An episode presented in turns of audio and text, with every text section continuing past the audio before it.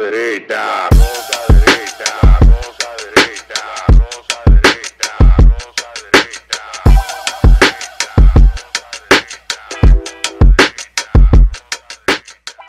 Este programa contiene tres personajes únicos y vulgares. Sus opiniones son totalmente individuales y ofensivas y debido a su contenido todos lo deben ver. Y bienvenidos a otra entrega de La Rosca Derecha, aquí por Falla Media. Tú sabes que tienes que darle a la campanita, comentar lo que te dé tu maldita gana en la caja de comentarios y bueno, siguiendo en las redes y también comentar por ahí. Así que gracias a todos los que siguen cada semana. Estuve el fin de semana en el aeropuerto de las Américas y siempre, parece que tú el que viaja lo que ve La Rosca Derecha. Estaba supervisando tú, como el COE, gracias al COE por estar con nosotros. No, Eh, Alberto no. del COE con Este abrigo lo compré yo en Chain para ver si esa vaina de verdad llegaba. Me salió más bueno que el diablo. Pero yo, tú sabes, yo, yo soy un tigre de que me gusta lo- la, ¿cómo se dice? Las empresas que ayudan a preservar la dinámica económica. Pero mira que Perris estaba en Aeropuertos Américas. Sí, estaba sí, sí. Estaba de viaje, tú sabes. Y, Caí o de un brinco ahí Orlando. O sea, caí de un brinco Orlando, estaba la lluvia insoportable. Tuve que hacer una. Pero tú no, tú no tienes, tú no tienes que horas, dramatizar. Tres horas Porque tú en tres, en espera. tres semanas fuiste a Ah, viajar cuatro mío. veces. Eh, y el vino estaba muy malo. Allá en el, en el Sky, en el Sky, eh, güey. estaba- ¿Cómo que se llama la vaina ese? Ah, el- Sky Club. Ah, ¿qué te dije? Donde Rocco, que fuimos un viaje del diablo, yo me quedé afuera haciendo migración como un pobre. Y este pendejo hasta se bañó con No, ducha caliente. no seas hablador. Los pobres que somos el diablo. Tú estabas Así que en el Sky hace, High, hace tres semanas. Me comí un solomillo, pero estaba súper la cara. A- hace tres semanas tú estabas en, en Nueva York. Eh, Pagado, pagado. te quedaste en uno de los hoteles, en uno de los, de los hoteles más exclusivos. De Manhattan. del diablo, que habían como pila inmigrantes ahí al lado. Y- para y comer que fuiste- trompa casi en una cárcel. Y te fuiste en, en, en clase en, en clase ejecutiva. En Yeblu no ejecutivo, eso es el que entre primero se llevó el diablo, si no entra se odió. Hasta la maleta casi. El, yo iba con el niño, el niño se queda. Yo con Ahora- niño, el niño. ahora- ¿Este niño de quién es? Yo, coño, No, entré no, primero, no, hermano. No hay duda, no hay duda de, de- de la formación de, de- de- y la educación que a ti se te brindó en tu hogar porque eh, te hiciste viral eh, asistiendo a una dama que tuvo un percance Ah, cuando iba a compartir con ustedes en la tarima. Y tú fuiste No, no bastante, fuiste muy presto a asistirla. Todo el mundo eh, eh, alabó esa actitud tuya. No me río de. No, que se quedó en un segundo piso. Se dio en la- Oye, parecía. Yo vi esa vaina. La princesita se desaparece en el segundo mundo de Mario. ¡Brr! ¡De mierda! Ay, hombre, doctora Judy, yo la Eh, quiero tú, mucho. tú eres, tú eres- arriba de milagro, ¿eh? Había, un, había un tubo ahí. O sea, el dominicano está hijo de puta. Levántala, échale agua. Y la tipa dobla como un codito. Y que no lo dejen, la pero coño. no se, no se golpeó mucho. Se dio en la mano. De verdad, Bueno, no. pero por lo menos tuviste la actitud correcta. Tuviste la actitud correcta. No, y me relajaron. Que, hermano, eso no fue sonido. Eso fue Qué, un tema. qué bueno que no le pasó nada. Bueno, y, y también. Yo me tuve, eh, fue un segundo piso tuve que bajar, pero si me tiraba yo de ahí nos jodíamos los dos. La pierna la, me la pregunta que hay que hacerse eh, eh, aquí con las autoridades aeronáuticas de la República Dominicana es: ¿qué vamos a hacer con JetBlue? Qué buena pregunta. ¿Y sabes por qué JetBlue hace eso? Yo me di cuenta de algo. JetBlue- JetBlue, JetBlue viaja a otros países. Jet- Yo, oye, no, JetBlue viaja a otros países. La gente no sabe. JetBlue no es dominicana. Bueno, Ya- JetBlue va a Centroamérica, A todos- JetBlue va a Suramérica y va a y, México. no, y no se atrasa como aquí. Y no atrasa como. Nosotros llegamos para tú ¿Qué sepas, porcentaje de los vuelos que maneja JetBlue? JetBlue maneja la mayoría de los vuelos a Estados Unidos. Creo que es el 60%. de la- de- prácticamente de, de las rutas. Ce- Centroamérica, las rutas. Y JetBlue en otros, en otros países, por sanciones específicas, no se atrasa. Pero aquí, como el diablo que, que aguanta, dale para allá. Nosotros llegamos en un vuelo que iba a salir a las 6 de la tarde para llegar allá. Un tipo, me acuerdo que era 8, no, 9 y pico de la noche para llegar al hotel. esto. Llegamos a las 3 de la mañana. Y nos levantamos a las 6 de la mañana para ir a, trabajar. para- Bueno, el caso no, del- no, del- dorm- no dormimos casi. El caso documentado del periodista Moisés Alcé, que hace unas semanas iba a Premios Juventud en la ciudad de San Juan, en Puerto Rico, y su vuelo era para el mediodía y se terminó yendo a la una de la mañana a Puerto Rico. Entonces, cuando tú ves que hacen eso, es porque hay una licencia. Está explícita. permitido, las autoridades yo- permiten. ¿quién, me, quién me va a hacer nada? Aguante que se lleve el diablo y sobrevenden, mandan a gente, el avión está bueno. no, porque está la, malo. la línea, las líneas aéreas tienen una forma de operar que hay cuestiones que son eh, que a veces son impredecibles. Y, Sí, pero tú y- ves que y- hay otras que no hacen y eso. hay cierta tasa de tolerancia, pero JetBlue quedó como la peor línea la peor línea aérea a nivel de retraso en Estados Unidos. Hermano, ni Spirit, que es una voladora. Dentro de las tres líneas, es una voladora de Asua. Ni Spirit, una voladora de Asua, se atrasa tanto como esa vaina. Mire, y tuve suerte yo el sábado que mi vuelo de Blue salió 10 minutos antes. hacia ¿Salió Orlando. antes? 10 minutos antes. Coño, te ganaste un dinero de Pero lotería. la suerte mía que el avión en el que yo iba para Orlando había salido de Orlando a Santo Domingo a las 4 y 59 Oye, y llegó a mierda. tiempo acá. Eh, el avión que iba para Orlando. y No, porque allá- tú- Y al aeropuerto nuevo, no fui al aeropuerto viejo. No, en la eh. terminal C. Ah, mira. Míralo ahí.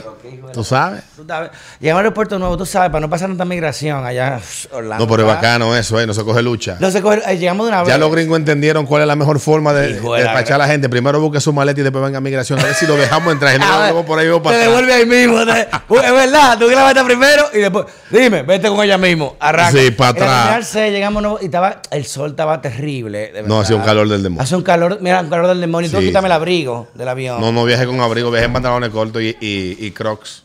No te apures, Alberto, yo te agarro. Pero eso es de ustedes los Y yo lo invité para Jamaica. Ah, y ¿A no- qué? Ah, ah, esa vaina. No quiso. Pero de que Rocco pa' lo invité, Montego me dejó plantado dos mil, tú me lo vas a pagar, dos mil seiscientos dólares de ese viaje. Para Montigo a pagar. Sí, vamos. Mira, nada en contra de, de Jamaica, pero coño, invítame para otro sitio. Arrancando. Jamaica. Mire, señor. Jamaica, como que tú me digas a mí, coño, Alberto, tú vámonos, vámonos, qué sé yo, para pa bater y no sé qué, para vaina ahí en, en el este. Qué sé yo, un bate y de eso. Mira, él no se equivoca. Lo malo que. No, no, mira, él, él ¿Eh? no, se, él no se equivoca. Primero ya a Punta Cana y después ya al bate. que no es problema. lindo, pero coño. No, No. me hagan esa vaina. Pero al presidente Danilo Medina cuando fue Sí, de yo- yo visita. grabando con una cámara. Yo tengo, tengo un amigo que trabajaba en su avanzada y me dijo, cuando llegamos nos dijeron cuáles eran las calles que no podíamos pasar. Porque ellos no nos garantizan a nosotros la seguridad del presidente que cruzan de esa calle. A eso dijeron, mírenme, no salgan del hotel. Y si le preguntan, no hablen español, pónganse acento en americano para que crean que son gringos. Terrible, pero, hablando de los gringos, esta semana ha estado bien activa. El tema, tú sabes que hay un tema que yo no sé si, si tú eh, una semana de esta vas a profundizar, y es el tema de los mercenarios eh, rusos, lo de Grupo Wagner. Que uno cree que el Grupo Wagner es que es una empresa, así, una vaina de que como se prisa, una empresa de seguridad.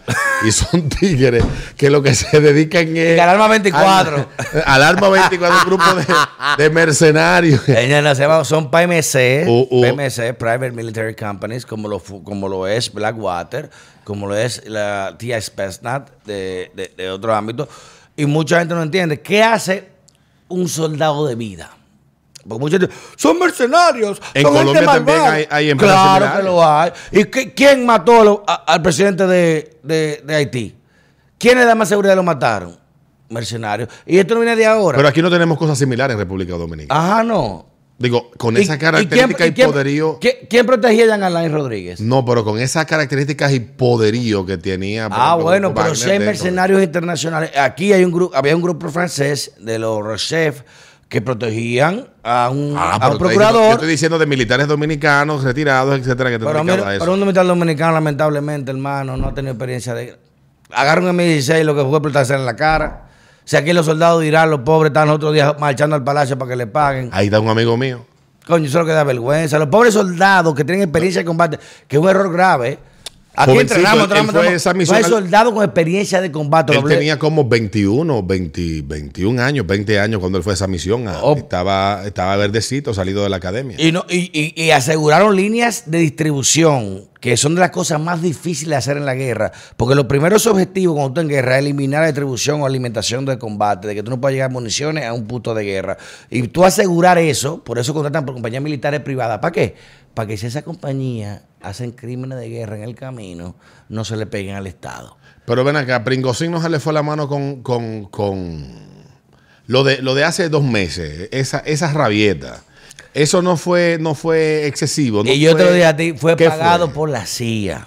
Ahí leen unos cuartos. ¿Se- ¿Se acuerdan que hablamos que en Ucrania se perdieron 6 billones de dólares? Se perdieron de que el Pentágono dijo, mierda, como dice el monopolio, eh, coge una tarjeta, casualidad, error del banco a tu favor. Mierda, coja 100 pesos del banco, ¡pam! ¿Qué pasó eso en Suiza este fin de semana y la gente sacando su cuarto creyendo que el banco no se lo va a cobrar? Te lo cobran el doble.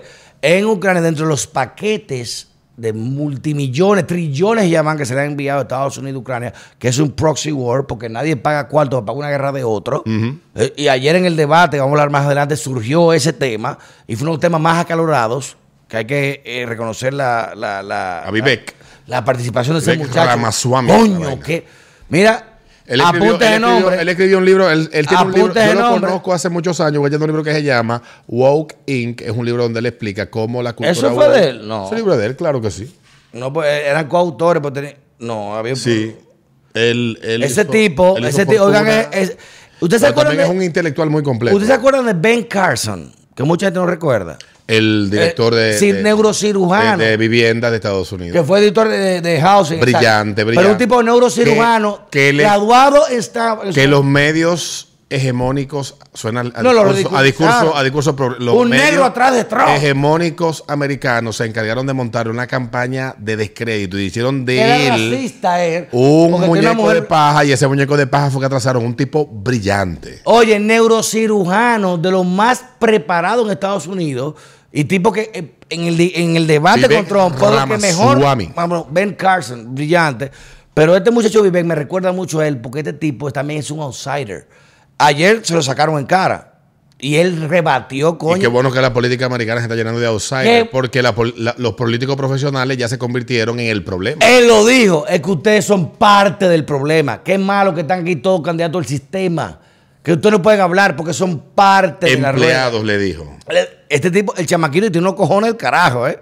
Y él, el único que levantó la mano cuando dijo, ¿quién va a levantar si Trump es elegido? Primero, y le sacaron un clip a DeSantis feísimo. Mira que yo admiro mucho y, y respeto mucho a DeSantis, lo conocí en Tampa Bay.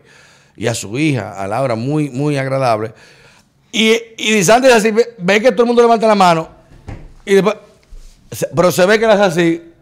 Ay, Yo creo, yo creo que la aspiración de DeSantis le ha apagado la estrella. Sí, se- Primero, debió, porque, como te lo dije hace mucho, ¿te acuerdas? eh, porque yo creo que hay algo, mira, guste o no, yo no, no simpatizo con muchas de las posturas de Trump ni con el estilo de él al 100%. Pero que se creo- manejó, mira, en una creo- entrevista ayer. eh, sí, yo vi, yo vi parte de la entrevista, pero se mane- yo no había visto un Trump. Yo esperaba un Trump más agresivo. Yo esperaba un Trump más enérgico, más combativo, más confrontacional. Que no Y- tenía- bueno, y pero yo vi el tenía- tipo, mira, tan calmado. Y dije, pero. ¿y este Pero, señor? pero vamos a ser honestos, el terremoto que ha representado en la política global Donald Trump, porque no es, fíjate que en, en España el discurso de la izquierda fue los socios de Trump, y ahí en- englobaron Eh, al PP Eh, eh, y a... Escúchame, en el debate republicano se mencionó, está registrado por eh, el, el, el UP debate, que se- la palabra Trump se mencionó casi 10 veces más que la palabra Biden. Oigan, en el debate republicano, sin Trump estar Por lo menos presente, la guerra mental la ganó Trump ayer y sin estar presente ganó sin el estar debate. presente, loco. Entonces, eh, volviendo al tema que nos ocupa de la guerra, de- de- del tema de Trump y la política y su irrupción en la política, porque por alguna razón hay cuestiones que se dan. Yo no, yo no, no, no entiendo mucho de las dinámicas, porque no es lo que estudio, no, no me le dedico tiempo a eso, pero si uno observa en, distan- en la distancia de que hay un hartazgo del político convencional. Tradicional. Ya aquí es que tuvimos una conversación con el profesor de la Cruz hace una semana, él lo define como la política chatarra, el político chatarra. Yo eh, en ese sentido estoy de acuerdo en parte de que también esas ventanas que se abren le permiten la entrada a muchas cosas que no Me gustaría sirven- saber la opinión del debate de ayer. que no, que no, no, no sirve, no sirve mucho a los intereses de los países a lo que sirven. Pero sí, ciertamente ha habido un despertar en una parte del electorado que ya está agotado. ¿Y qué dijo Trump Y en la entrevista con Tucker? y la People guerra- are just getting it. People are getting it. La, las- gente lo está el, entendiendo. el tema de las guerras que tal vez en algún momento el americano promedio o el latinoamericano Baja. promedio le veía un sentido, nuestras las generaciones más jóvenes, de verdad, y, Cagó, y ya, eso, tiene, eso. tiene una razón y un porqué las guerras se dan. Las guerras no son pura y simplemente una cuestión de que dos gente están en desacuerdo y vamos a pelear y punto. no, no, no. Eso es más que eso. Lo que pasa es que esa es la historia que nos cuentan para que nosotros no traguemos la pastilla roja. o La guerra azul. donde hombres jóvenes se matan sin conocerse para que hombres viejos que se conocen arreglen antes de que o después que se maten. Entonces, esto de la guerra de, de Ucrania, frente a todo lo que se está dando detrás, y esta semana eh, se han dado una serie de acuerdos y que la gente no lee la reunión que se dio de los BRICS. De los BRICS en de Uruguay. los BRICS que se el van a- acuerdo de la de la- se- de que se van, a, dolarización. se van a unir a BRICS a partir de enero de 2024. Y dime, Alberto, no quiero que van a representar un tercio del PIB del planeta. Y no O sea, quiero, no quiero pecar de vanidoso, de que eh, vaina. Hablamos de eso, no. Hace mucho Hace más de 5 o 6 meses. No, eso fue a y, finales y del te año dije a ti que el dólar se iba a romper por esa alianza. Sí. Fue- digo, fuera de cámara, no te eso- lo dije. eso sí. Fíjate, el Eso fue a dólar finales, va a fue bajar. Tú estás loco, tú estás loco. Y dije, hermano, esta gente, el plan de ellos es romper la economía, porque los gringos Y son yo, fuertes en la y, yo, economía. y yo luego de haber leído un análisis bastante profundo de uno de los tigres que más sabe de esa vaina, eh, luego conversé contigo y te dije que tu análisis tenía razón pero- y, te, y te envié el documento. Sí, lo dije, pero lo que le falta a tu análisis está en este documento, pues entonces para completarlo y darle más solidez, y tenía razón. El, el Ese problema que acuerdo yo va a joder Estados Unidos. el, por- el pro- el problema es que la diferencia que vino entre nosotros dos es en el momento en el que eso va a pasar. ¿Cuál es el momento en el que eso va a y no, y lo que puede provocar, los gringos no van a dejar que el dólar muera. Ahí le se llama la, tra- la trampa de Termúpides. Señores, hay un libro, miren, se lo voy a buscar ahora. Y esta guerra significa en parte eso. Coinciden muchos analistas. Que por cierto, le agradezco al doctor Iván Gatón, quien, quien para Eh, mi profesor de, de- maestría en, en política Lo internacional. he visto aquí en par, en par de videos. Lo- y, y lo admiro muchísimo, lo admiro muchísimo. Y miren esto, la- la- el- se llama la, la trampa de Tucídides, de Tucídides Trap. Se llama Destined for War. Busquen ese libro. La trampa de Tucídides explica de que cuando hay un- una hegemonía y, y se desafía esa hegemonía, la nación que está en imperial, con la que está, la que está bajando, con la que está subiendo, es imposible, es imposible, destined for war, destinados a la guerra, es imposible no enfrentarse. Porque el que está arriba no quiere perder grip, no quiere perder poder. Y el que está abajo quiere más poder. Es como, él explica, es como un globo. Tiene un globo chiquito, el globo tú le inflas, porque está pequeñito. no- Y recuerda que hay, Cuando el globo se hincha mucho, le quita espacio a otro globo. hay una discusión que se ha sacado de, de- de- de la esfera pública por alguna razón estratégica, pero que se dio en medio de la pandemia, y tú lo recordarás, que es el tema del nuevo orden que se quiere imponer. Claro. ¿Y cuál es el planteamiento? Y en esa, en esa declaración de intenciones inicial que China, Un desafío de China, Estados Unidos. China, ¿eh? Rusia y parte de esos países que están, que eran parte de la, de la ex Brasil, la pero, India. Pero hablo, hablo de, esa parte, de, de esa parte en particular. ¿Qué es lo que ellos están proponiendo? Ya no es un mundo bipolar. No. Donde un gran poder o un gran bloque como lo era Occidente y los países que estaban alineados con el capitalismo americano, británico y europeo. Multilateralismo económico, No, hermano. Cada quien es dueño. La multipolaridad. Correcto. Lo que, lo que están apostando los chinos. Y en esa, en esa misma declaración de intención que anda por ahí, que estaba en el portal publicado, no sé si lo habrán quitado, en el portal de, de- de exteriores de, de la Federación Rusa, que fue de donde yo lo leí, también está publicado en el de la, en el de China, porque a veces la gente dice, no, esas conspiraciones que ustedes Ah, inventan, la cosa, no son conspiraciones, que lo dicen claro. Occidente tiene que cambiar su visión de lo que es la democracia y lo que es la libertad. Porque no todas las culturas ni todas las democracias son como Occidente las diseña.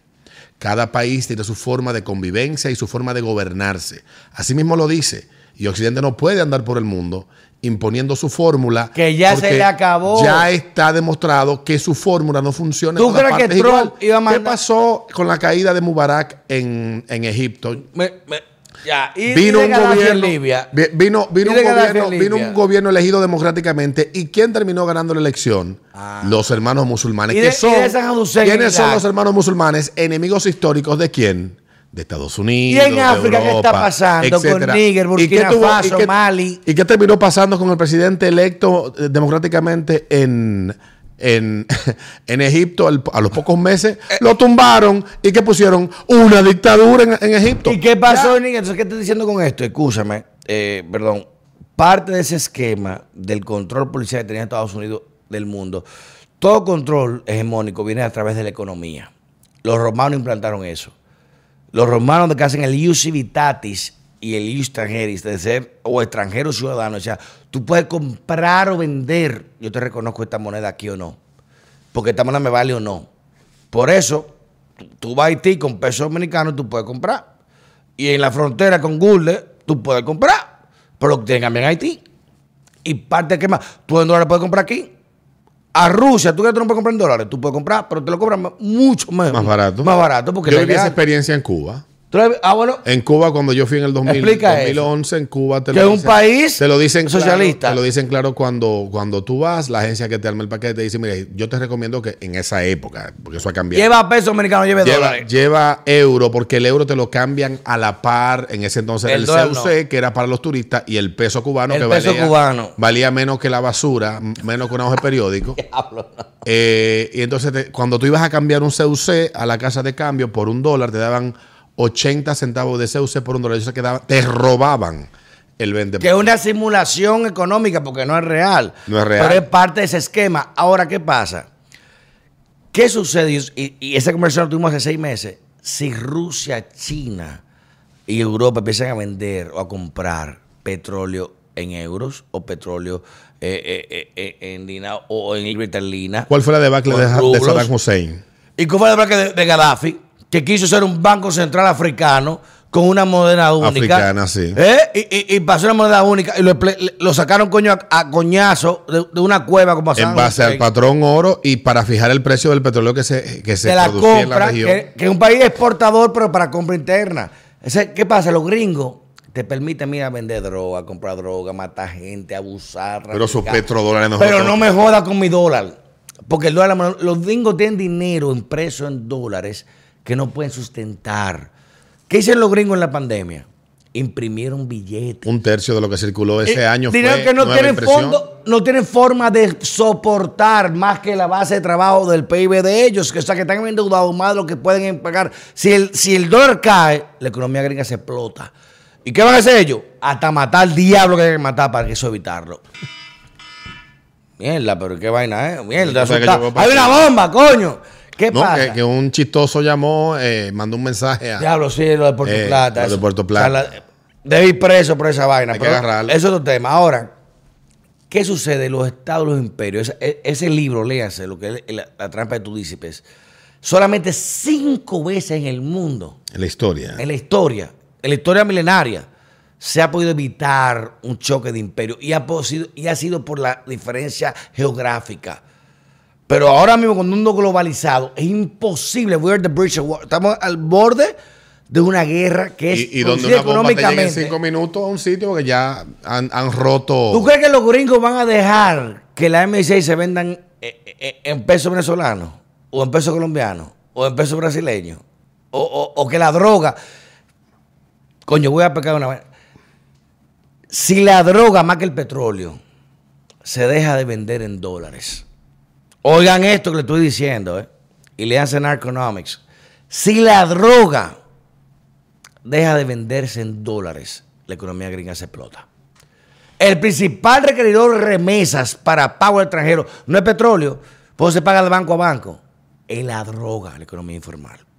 Y el día en que la droga se venda en libre esterlina, o se venda en euro, o se venda en yuan, En reales brasileños. se explota la economía gringa, porque ya tú no tienes nada que pagar en dólares, no hay que buscar dólares para pagar droga. Aquí en República Dominicana tú no puedes comprar un kilo de droga con peso.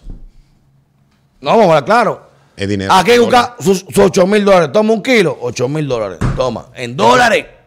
Entonces, eh, todo este asunto que uno está viendo, tal vez uno no lo entiende y, y a veces uno se No, queda... tú sí lo entiendes. No, uno se queda, sí uno se queda en la novela. Cuando digo uno, me refiero al, Al público general. al, al caminante, porque nos quedamos en las narrativas construidas en los medios de comunicación que casi siempre obedecen a Los gringos no liberan a nadie. Meramente cuestiones editoriales, de opinión pública, de narrativas que son necesarias instalarle, etcétera.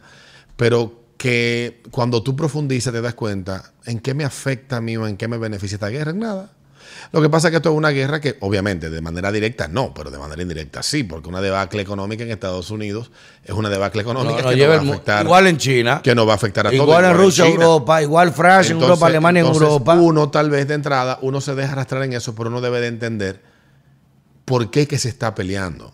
Exacto. No es tema de libertad, de ideología, de principios, de Lo primero moral. que- lo- lo primero que- es de cuarto. Que, que libertad no es porque el, el presidente Zelensky en es un popper, es un títere. es, un- es una vaina ahí, pero sus acciones, su accionar en, en Ucrania son las de un autócrata, son las de más que un autócrata, la de un dictador. donde ha prohibido partidos de la oposición, ha cerrado medios de comunicación. ¿Quién se niega la paz? Ha perseguido, ha perseguido a, a adversarios. Él, ¿Quién es el- el que está peleando coño? porque él es la cara de los intereses que están Ah, que recibir cuarto. Y hay videos que han salido. Yo no quería hablar de eso, pero hay videos que han salido que tuve la gente en Kiev ahora, en verano. Y la gente, mira, en clubes. Tranquila. Super cool, super fashion. Y cuarto metiósele ahí. ¿Y dónde va ese dinero? Usted cree los cuartos que van los gringos para allá. Ayer en el debate, por eso te quería hacer este tema. Este Entrando muchacho, al debate ya. Vivek, dice, ¿cuál de los candidatos, dice eh, eh, el conductor, levanten la mano, ¿cuál de los candidatos aquí estaría dispuesto a cortar el financiamiento a Ucrania?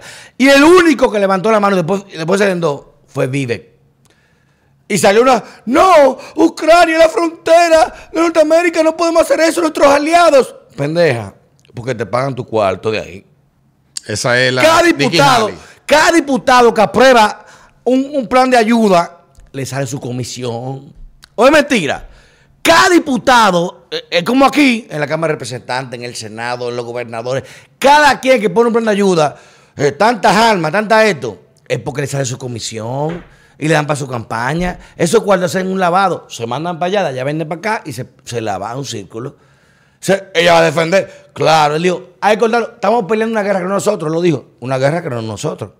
Incluso George Bush, busquen ese video, George Bush, hace un año o un par de meses, no recuerdo, como ocho meses, dijo, la invasión injustificada, abusadora y, sin explicación eh, a Irak. Ay, coño, no, eh, a Ucrania. Coño, tengo 75 años, escúcheme. Lo dio George Bush, busquen ese video. Es porque todo el dinero que se manda para allá se la va para acá. Porque las armas no se compran en, en yuan, ni se compran en, en rublos, se dólares. compran en dólares. Es en dólares. Entonces, hay que entender algo. La muerte del Señor, y que por cierto, Bueno, que todavía hoy está 24 de agosto es la- el Día de Independencia de Ucrania, y se habla que la FIU, que es la- la- una de las fuerzas especiales o de las ramas fuerzas especiales de Ucrania, había orquestado el asesinato del señor. Yo creo que no. Putin es un tipo de sangre fría.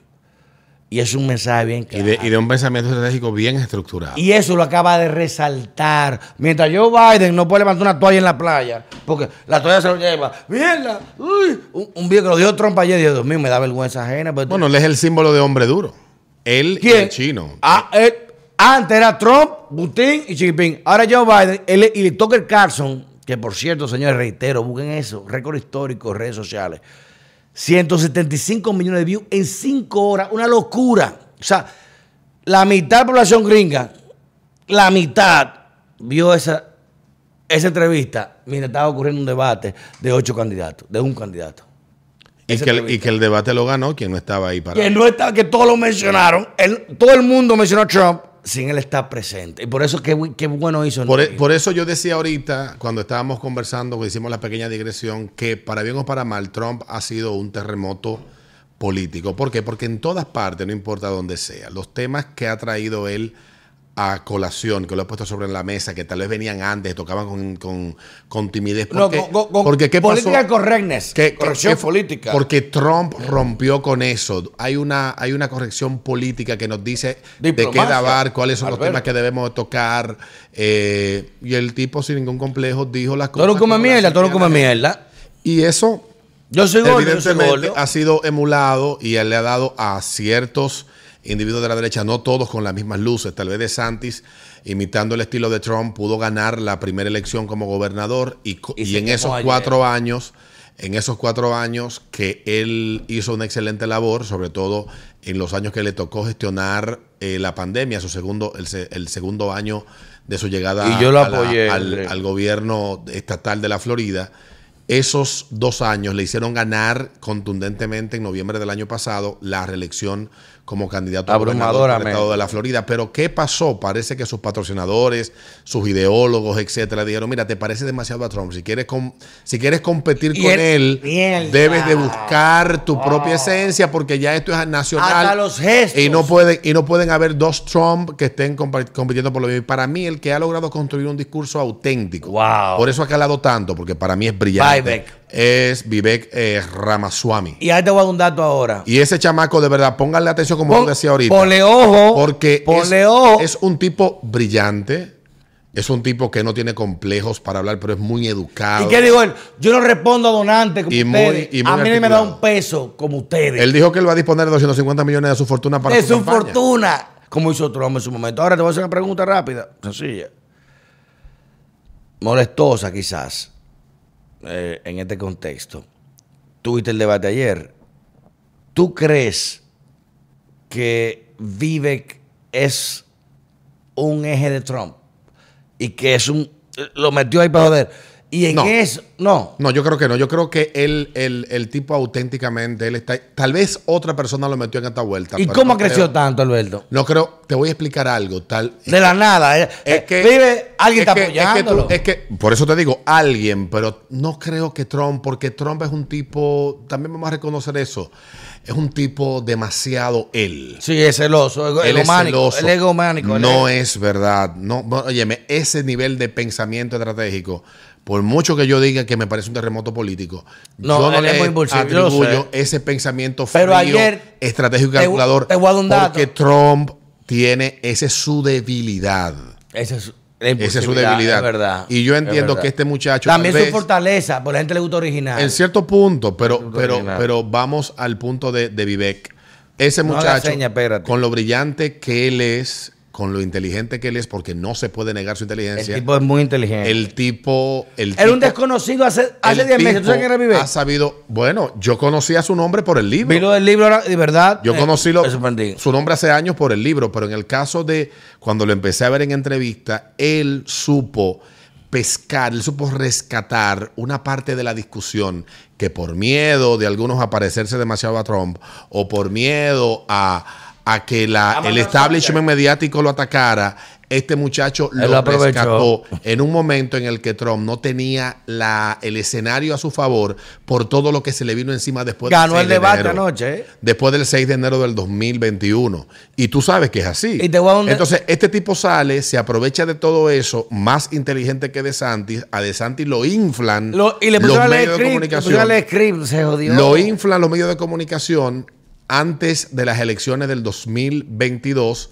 y lo pintan como el que puede ser sustituto de Trump y entonces le hacen pensar eso y después cuando ya él se lo cree le sacan la alfombra de los pies y lo empezaron a erosionar. Vivek no ha permitido eso. Mírate de simbología. Búscate la entrevista de Vivek y, y todavía cuando estaba Don Lemon en CNN en la mañana, en el programa de la mañana. O búscate Y otra. no, que Don Lemon es un búscate- tipo, un excúsame la palabra, pero un mariconazo del diablo. Búscate, bú- búscate la entrevista de él con el tigre este de la- los domingos en la mañana de Meet the Press de CNN. O sea, es un tipo que es brillante. Él tiene la capacidad de recomponer Y sale, su respuesta en, en la vaina. O sea, es un tipo que sabe comunicar bastante bien, es un tipo que tiene un carisma. Yo creo que lo que le resu- puede resultar extraño a una parte del electorado es que es un tipo que no se ve muy americano. Y un indio. Exactamente. Un tipo indio. Que no pero- se ve muy americano, pero en los tiempos que estamos viviendo no hay que verse Y más nacionalista que con los blancos. No hay que verse muy americano en Estados Unidos. Los tiempos que estamos Ahora, viviendo. ¿qué ya. tú me dices de la simbología de que todos los candidatos varones, porque había una hembra, Nikki Eh, Haley, Nikki Haley, Nikki Haley. eh, vestida en un vestido azul, todos estaban en traje azul, corbata, corbata roja. Y Trump fue a la entrevista con Tucker Carlson con la corbata azul. Coño, ¿y por qué tú- Yo me puse a pensar en eso, lo consulté con varios asesores, inclusive el, profesor, y me dijo, es un mensaje, me estoy distinguiendo. Aún con que- él está buscando esa identificación con el votante demócrata. Con la, Trump con una corbata azul en la entrevista con Carlson. Carson fue en su sus pantalones aquí, en su vaina, en chaqueta sin corbata y Tron con su corbata azul. Y miren ese dato, vean la entrevista entera. Tron no levanta la mano. Son 46 minutos. Y no levanta la mano en un segundo, ni gaguea un segundo. Ni gaguea. El tipo estaba. Mataron a esto, esto. Cuando le preguntan, porque Él dijo que es posible lo, lo, del tigre de. De, bueno, de, de Jeffrey Epstein. Y lo de Kamala, que dijo. "That tip- this shit- Para mí fue- weird. She, she, she speaks like rhyming. Le dio rapera lo que. Rapera, sí. Yo me reí Todo lo ella termina en bus. y le di a Chris Wallace, le dijo, eh, toque caso, that's a fuzzy little man. Le digo, "Eh, es un hombrecito, coño, un chismosito. Pero Trump fue con una corbata azul. y nunca levantó la mano, se vio apaciguado. Mientras estaban los tipos peleando, jodiendo, todo esto. A más peso, acabando todo con la corbata roja grande. Yo creo que queda mucho que ver todavía. Pero ¿qué tú, qué tú lees de eso? Tú, que tú, tú eres muy tigre, pero tú un tipo que sabe de mercadotecnia, un tipo que sabe de, de mercadeo, de, de publicidad. Coño, un escenario así, tron y cor- corbata azul. Y en ese tono. Mira, ya lo de la simbología yo creo que es una vaina más para estrategas que se hayan dedicado a construir imágenes, a mandar mensajes no escritos, gente que maneje bien. Como tú, caso gente. Y a ¿Qué va a veces, a veces hay, hay, hay detalles que no dicen literalmente, o sea, expresado literalmente lo que quieren decir, pero que envían un mensaje al subconsciente del individuo. Estamos en la era del neuromarketing de hace Neuromarketing. Hablaba Ah, eso. ya salió. Hablaba, hablaba eso hace. Hay un libro que detalla bastante, se llama Bio. Oigan eso, neuromarketing. Y por Un libro que se escribió hace unos 12 años, más o menos, 12, 11 la años. imagen influye, señores. Y se ha escrito mucho de esto y creo que lo que más ocupa, Gad Saad es un exper- experto en el tema. Él hizo su doctorado en ese tema. Ah, él- él- los que me han oído hablar a mí de la mente parasitaria, ese libro. Él tiene otros libros que son dedicados al tema del neuromarketing y todo este asunto. Y son esos tipos los que uno tiene que ver en sus exposiciones y leer sus artículos sobre el tema para entender que ya tú, hoy... tú- tú me confirmas que eh, Trump no eligió Ahí- esa corbata. ahí hay- ahí o a él se eligieron. Pudo... pu- no, No me digas que no. Un, presidente, un tipo de una entrevista como esa. No, y creo. Hasta el vestuario está arreglado. Es que el detalle principal es que Trump anuncia de manera repentina el fin de semana que él no va a ir al, al debate. No, no va. Pero entonces, una entrevista como esa no se graba en cuatro días. Ah, espérate, espérate, espérate, espérate. O sea, eso duró más. No, espérate. Esto fue No, no, pues eso fue sin edición. Eh, claro, pero estoy diciendo, no se graba en cuatro días. O sea, no en cuatro días tú coordinas la logística para hacer una entrevista a un Ah. tipo con la agenda que tiene Trump. O sea, no es verdad. Esto se pensó estratégicamente así. Ellos aceptaron la invitación. Y el mismo día a la hora, a las 8.55, A las 8:55. le explotó a Fox News. ¿Qué dice, ¿Qué dice el tipo? Mira, tengo el tipo más poderoso que una cadena torpemente lo despide. Que lo censura. Que está en la red de comunicación eh, Política más importante del más mundo, importante que del X. mundo, que es X. Thread se fue y al carajo. yo me voy a la hora donde ocho tajalanes se van a poner a discutir y yo voy a monopolizar la atención y la conversación. Ya. Y así sucedió. Señores, Lo ya. cual deja claro, y ayer él lo dijo al principio de la entrevista, de que la propia práctica de las cadenas de convertirse en instrumentos de, de validación. de valida- o tú sí o tú no. Y, de- y de- y también la mentira como forma de construir, de, de- No, no. construir la, la- la- la- de buscar construir realidades alternas, ha llevado a que la audiencia promedio se decepcione de ellos. Y- Señores, y dar un dato, en el spin-off- Busquen los números de cuáles son las instituciones menos creídas por los americanos y los medios de comunicación apenas sacan un 23%. Y, y en el spin-off, que es el análisis que se hace después del debate, prohibieron la entrada a todos los los partidarios de Trump. A Donald Trump Jr., a, a Marjorie Taylor Greene, a Lauren Boebert, eh, a Kempsey. Una a cosa absurda. Lo prohibieron. Lo que pasa es que hay una enemistad entre Rupert Murdoch. ¿Pero qué hace eso? Que dice, ok, tú no puedes participar en mi plataforma porque estaba en otra. una, una, Pero eso, ¿qué tú estás haciendo con eso? una ¿Tú- estás eliminando libertad de expresión. enemistad que le ha llevado ahí el representante de los intereses que está ahí en Fox, cuidando los intereses de los enemigos de Trump, que es el tipo que fue candidato a la vicepresidencia del que perdió de Obama en el 2012, ¿cómo que se llama? Este el que era De- speaker of el the de John. McCain, no, el de- No, se me olvida el nombre, Dios mío. Em, pero, bueno, es que yo soy malo para los nombres y la gente ya tiene eso claro. Pero fue un error prohibir la entrada a los partidos de Totalmente, esa no es la cultura americana. analizar, ridiculízalos. Ridiculízalos. Es que esa no es la cultura americana. O sea, la cultura americana no es esa. O sea, el silenciar voces en medio de un debate no es lo que nos ha enseñado la principal Si al revés era la burla de que tú puedes decir lo que tú quieres en un debate. No, y, y- también invitan a los más radicales opositores. En el año 2016, CNN hizo un, un eh, town hall con los candidatos del Partido Libertario, que es un partido que existe en Estados Unidos. Y que atacaba a los dos partidos que- tradicionales, es verdad. y que- y es que verdad. Y que fueron el chivo expiatorio que dijeron que los votos que pudieron haber permitido a Hillary Clinton ganar Se lo la quitaron elección ellos. se lo quitaron Se lo ellos. quitaron ellos, ¿verdad? Y Le culparon en el, a En ellos. el 2020 no se le dio espacio a esta gente y volvió el partido y sacó lo mismo que sacó en el 2016. O sea, eso, eh, eso no es parte de la cultura Señores, ni de la tradición estamos americana. viendo historia. Lo que es historia que son en menos de 5 horas 175, 175 millones de views. una cosa que rompió el récord hasta de Elon Musk, que como dijo Alberto, el mismo Elon Musk le dio retweet a, un- a, a una entrevista que Trump acaba con Elon Musk y lo ridiculiza. Y, y Elon Musk es un gran crítico de, de- de Trump. Sí, él lo ha dicho. Y, y yo, que, que coño, no está de acuerdo con muchas cosas, pero le permitió la plataforma. Y Tucker Carlson, que un tipo despedido, que todo el mundo pensó que su vida se acabó, porque salió de esa plataforma, fue tu madre roca para esa vaina, salió de esa plataforma. Miren cómo generó ayer la mayor audiencia registrada en, un- en- en una entrevista sabes. a nivel internacional. Tucker va a traer ahora la reescritura de todos los contratos de no competencia en el mundo. Porque la única, la única cláusula que no tenía el contrato de Tucker. Redes sociales. No, que él podía, no, no, que él podía montar un programa en Twitter. En redes sociales. no, no, no, porque redes sociales es muy genérico, porque Twitter. y Twitter se fue y está en X. No, no, no, Twitter o X, lo que sea. Bueno, él, él- él inauguró su logo nuevo, Tucker on X. porque ahí, ahí fue que los abogados de Tucker dijeron, ah, pero es que aquí no dice que no podemos hacer un programa por ahí. Ahí no lo dice literalmente. Señores, miren cómo un hombre o dos hombres pudieron cambiar la narrativa de intereses poderosísimos, estructurales. Lo que estamos viviendo es increíble. Lo que estamos- yo lo dije, esto es historia. Mucha gente que "Ah, está, está todo hablando mierda. coño". Señores, eso es historia, porque eso va a cambiar el paradigma de la comunicación a nivel internacional, de todos los candidatos, no nada más aquí. Lo que pasó ayer en Estados Unidos demostró que hay ocho hijos de su madre. que le- el escenario que montó Fox Una cosa para impresionante. poner esa gente, señores, ahí había más que 20 mil, 15 mil personas. Y para poner tú ocho gente, cada campaña tiene a- asistentes, secretarios, hoteles, eh, comida, viático. Ahí se gastaron mínimo 20 millones de dólares. No, y la entrevista de Trump y Tucker no, y no- el no esfuerzo- gastó ni un millón de y el dólares. esfuerzo económico de captar a la mayoría de influencers que están Ah. en Twitter de derecha. No hable- no hable de eso, porque de aquí nos jodemos. de parte de la cadena para que amanecieran publicando cortes cortos del debate. Ya, a mí no me cabe un corto. Y orgánico, y orgánico de Tucker. Si no hable de eso, aquí nos jodemos todo. Aquí nos jodemos.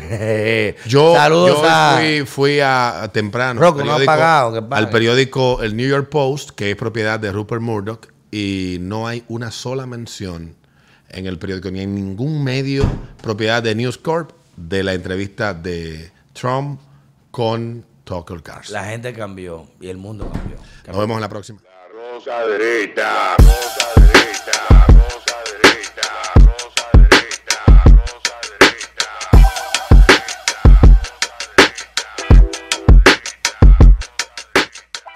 Este programa contiene tres personajes únicos y vulgares. Sus opiniones son totalmente individuales y ofensivas y debido a su contenido todos lo deben ver.